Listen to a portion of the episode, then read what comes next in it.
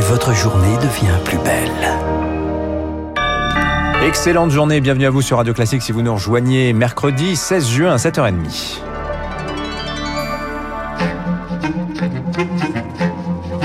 6h30, 9h, la matinale de Radio Classique avec Dimitri Pavlenko. Et c'est un plaisir de vous accompagner jusqu'à 9h. Le journal vous est présenté par Marc Bourreau. On démarre, Marc, avec le premier tour des élections régionales. C'est dans 4 jours. Et Radio Classique continue d'explorer ce matin les grands thèmes de cette campagne avec sans aucun doute la question centrale du scrutin, la sécurité, une prérogative de l'État. Les régions n'ont théoriquement aucune compétence dans ce domaine. Pourtant, chaque candidat, chaque parti, chaque liste semble avoir son mot à dire, Eric Kioch la sécurité, une des préoccupations majeures de ces régionales. Pour 47% des Français, c'est même l'enjeu numéro un, selon un sondage Opinionway pour Radio Classique, un thème qui n'est pourtant pas du ressort des conseils régionaux. Pour Martial Foucault, politologue à Sciences Po, l'explication est ailleurs. Il y a une actualité avec des faits d'insécurité, de violence entre jeunes. Il y a une exposition qui installe dans l'esprit de beaucoup de Français qu'il y a un réel problème. Un contexte qui profite au Rassemblement national, pour qui la sécurité a toujours été un sujet de prédilection, comme l'explique explique Charlotte Euzin, spécialiste en communication politique. Depuis le début euh, de cette campagne régionale, c'est le Rassemblement national qui dicte la ligne, qui dicte le tempo, ce qui explique que ce soit ce thème-là qui surgisse le plus fortement. Et les autres partis n'ont d'autre choix que d'emboîter le pas. Hors de question d'abandonner le thème de la sécurité au seul RN, car pour Martial Foucault, c'est aussi la campagne de 2022 qui se prépare. On est très proche de l'élection présidentielle dans moins d'un an. Forcément, les partis politiques ont tendance un peu à se tester. Ça ressemble à un tour de chauffe. Un premier round dont les résultats seront scrutés de près par tous les états-majors des partis et qui pourrait donner le ton d'une présidentielle où l'insécurité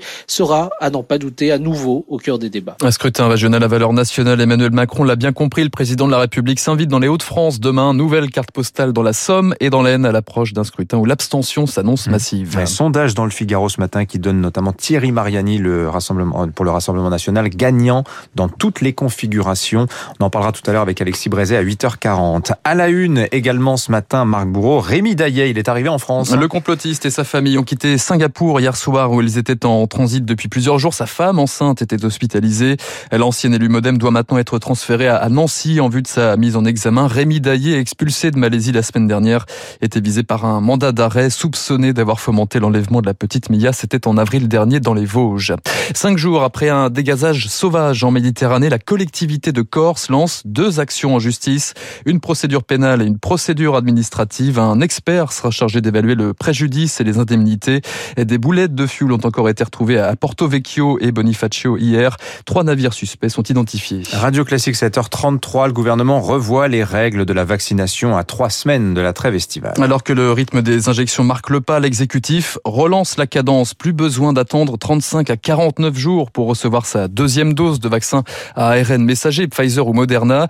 Le délai minimale est ramené à 21 jours entre les deux injections. Ça va dans le bon sens. Salut ce matin le docteur Jérôme Marty, le président de l'Union française pour une médecine libre tout ce qui facilite est un bon point. Le ministre a pris la position médiane puisqu'il a en quelque sorte à la fois raccourci et allongé, ce qui laisse tout loisir aux gens de pouvoir se faire euh, vacciner leur deuxième dose soit avant de partir en vacances en raccourcissant l'espace entre les deux, soit ensuite. Ça a un intérêt scientifique véritable, ça permet de rester tout le temps au maximum de son immunité. Si vous faites faire la deuxième dose à la troisième semaine ou à la quatrième semaine, vous êtes très protégé par votre première dose et vous relancez immédiatement votre immunité avec la seconde. Jérôme Marty avec euh, Rémi Vallès, un délai raccourci entre les deux doses, un choix crucial aussi dans la lutte contre le variant Delta ou indien.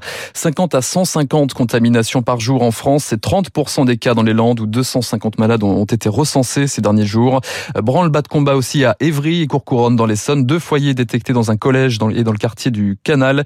Des dépistages seront menés jusqu'à samedi. Et dans le même temps, les voyants continuent de s'améliorer. Moins de 2000 patients en réanimation du jamais vu depuis la mi-octobre dans les hôpitaux. Les Européens et les Américains enterrent la hache de guerre sur le dossier Airbus-Boeing. Terminé les taxes punitives sur le vin français ou le tabac américain pour les cinq années à venir. Bruxelles et Washington ont décidé d'une trêve hier alors qu'ils s'accusaient mutuellement de verser des aides publiques illégales à leurs constructeurs aéronautiques respectifs. C'est un ouf de soulagement pour des pans entiers de l'économie, se félicite Philippe Muscar, spécialiste de la politique commerciale européenne à l'IEP de Lille. Pour ce qui concerne la France, évidemment, les secteurs des vins d'appellation, le secteur du cognac, de l'armagnac, euh, entre autres, euh, maintenant, ils savent qu'ils ont devant eux, en principe, cinq années supplémentaires de tranquillité, cinq années pendant lesquelles on, espère également que le problème soit définitivement euh, réglé. Un groupe de travail aéronautique devrait permettre de convenir de disciplines de part et d'autre, de façon à ce que ce litige ne refasse plus jamais surface. Philippe Muscar avec Eric Mauban. Hier soir, Emmanuel Macron a de son côté salué les premiers résultats de la nouvelle relation entre les États-Unis et l'Union européenne. Et puis changement d'ambiance aujourd'hui hein, pour le président des États-Unis. Il y aura même de la défiance dans l'air sur les bords du lac Léman, face à face Joe Biden, Vladimir Poutine, point d'orgue de la tournée du président américain sur le vieux continent. Rendez-vous à 13h avec son homologue russe à la Villa Lagrange à Genève, quadrillé par 4000 policiers et militaires. 4 à 5 heures de tête à tête sur les sujets qui fâchent Marc Tédé.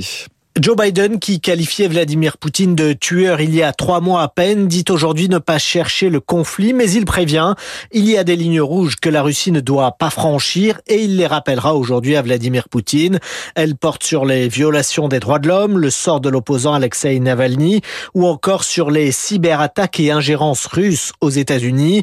Mais l'objectif de cette rencontre, c'est également de tendre la main à Moscou pour éviter un trop grand rapprochement entre la Russie et la Chine. Des avancées sont également jugées possibles par le maître du Kremlin lui-même sur le climat, sur la situation au Moyen-Orient ou encore sur la limitation des armements. Il sera difficile de mesurer la tension entre les deux hommes à l'issue de la rencontre. Joe Biden a en effet refusé l'organisation d'une conférence de presse conjointe. À l'étranger, toujours au Proche-Orient, la trêve à Gaza va-t-elle voler en éclats L'armée israélienne a pilonné cette nuit des positions du Hamas, riposte à des lancers de ballons incendiaires sur l'État hébreu. Premiers incidents d'ampleur depuis le cessez-le-feu conclu fin mai entre Palestiniens et Israéliens après la guerre éclair qui avait fait 273 morts dans la région. Enfin, examen de passage réussi hier soir, Dimitri, pour l'équipe de France. Victoire 1-0 contre l'Allemagne pour son entrée en lice à l'Euro de football. But contre son camp hein, du défenseur Mats Hummels. Et puis un record a été battu hier. Cristiano Ronaldo, l'attaquant portugais, est devenu euh, hier le, meilleur buteur de l'histoire. C'était lors du match Portugal-Hongrie, victoire 3-0 avec 11 buts au compteur, tout euro confondu. Ronaldo devance désormais un certain Michel Platini. et donc le, record aura tenu longtemps pour Michel Platini. Platini, c'était en un seul euro hein, pour le coup, 9 buts en un seul euro, ah ce qui était une sacrée performance. 9 buts en un seul euro, c'était lequel? Vous 84 84, exactement, cette victoire française. Merci Marc Bourreau. 7h37, euh, on va pas parler d'euro, on va pas parler de football, on va parler de la tech, de la French Tech notamment. Le salon Vivatech ouvre ses portes euh, dans aujourd'hui, porte de Versailles à Paris. On sera avec Pierre Louette, le PDG du groupe Le Parisien Les Échos, co-organisateur de l'événement. 7h30.